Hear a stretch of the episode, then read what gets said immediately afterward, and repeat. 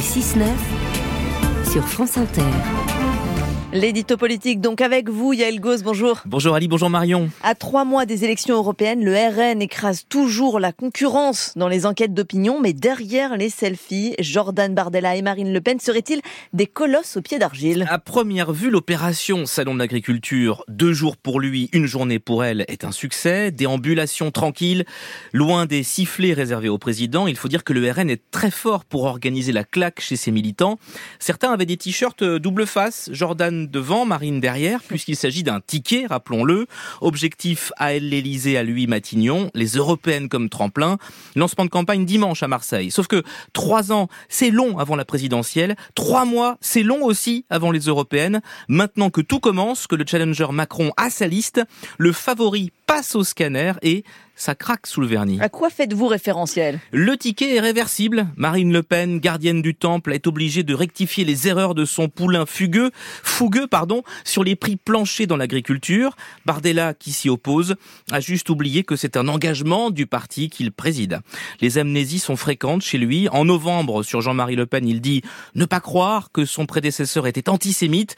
Or, c'est précisément cette question qui a provoqué la rupture entre le père et la fille. Amnésie encore sur Alexei Navalny, incapable d'expliquer pourquoi l'an dernier au Parlement européen il ne vote pas le soutien aux dissidents russes, alors qu'en 2021 il adopte une résolution pour dénoncer la répression politique à Cuba. Et est-ce que les choses sont clarifiées avec euh, l'AFD, l'allié allemand du RN Eh bien toujours pas. Marine Le Pen et la chef de l'AFD ont déjeuné ensemble à Paris la veille de la panthéonisation de Misak Manouchian, franchement pas terrible comme symbole quand on sait que l'AFD et son projet de remigration ont fait descendre des millions d'Allemands dans la rue.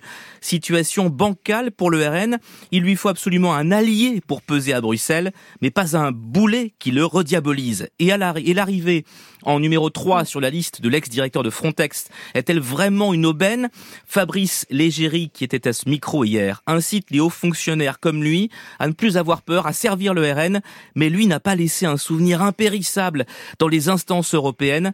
Entre séminaires copieux et coûteux et dévoiement du droit d'asile, il y a des zones d'ombre sur le CV. Et plutôt que d'entrer dans la complexité des sujets, Jordan Bardella agite la peur migratoire et promeut une Europe à la carte à laquelle on ne doit coopérer que dans l'intérêt national. Et ces fragilités du RN que vous soulignez, Yael, elles ont un effet dans l'opinion? Eh bien non, insolente stabilité qui fait dire au sondeur devenu formateur au RN Jérôme Sainte-Marie qu'en réalité, peu importe le programme, puisque le RN incarne l'alternance et qu'il n'a jamais été essayé. Position confortable, pas besoin d'expliquer les revirements. Par exemple, pourquoi le RN est passé en deux ans de la défense de la sécurité environnementale qu'il fait inscrire dans la Constitution au soutien aux herbicides contre l'écologie punitive. C'est pratique, tout glisse.